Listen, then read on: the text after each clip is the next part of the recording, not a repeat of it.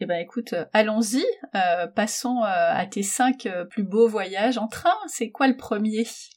Alors, le premier dont j'ai envie de parler, c'est un petit un, trajet qui n'est pas forcément très très long, mais qui m'a qui m'avait beaucoup marqué au Japon, entre Tokyo et Kyoto. C'est, on va dire que c'est un, un classique du Japon puisque c'est les deux villes qu'on va visiter en général.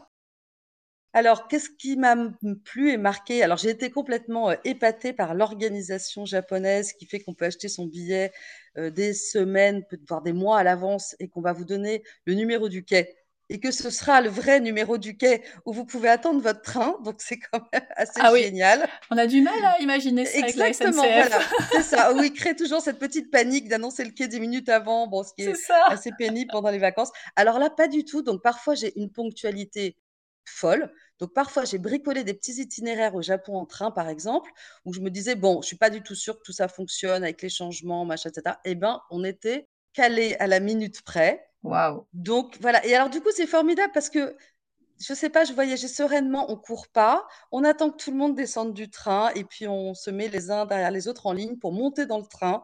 Il n'y a pas du tout ce sentiment de panique, de quelque chose, euh, euh, ça va mal se passer. Non, non. Et je me souviens une fois, je, prends mon billet et puis le, monsieur du, guichet me dit, oui, c'est bon, vous avez, il part dans trois minutes. Moi, j'étais en train de bouillir intérieurement. Oh là là là là, mon Dieu, ouais, trois minutes. Non, trois minutes, on a le temps de monter dans un train. Il avait tout à fait raison. Donc ça, c'est assez, assez admirable et assez étonnant pour nous, toute cette précision, cette possibilité de s'organiser très bien.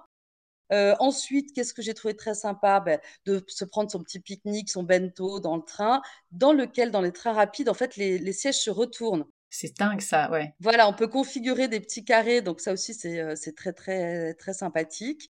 Les trains eux-mêmes sont très beaux, ils ont un très beau design, on a l'impression vraiment de voir des locomotives du futur, donc c'est assez, moi, je suis pas spécialement passionnée, on va dire, par le l'objet train ou la machine train, mais là, ils sont quand même assez bluffants dans le ce design futuriste, très beau.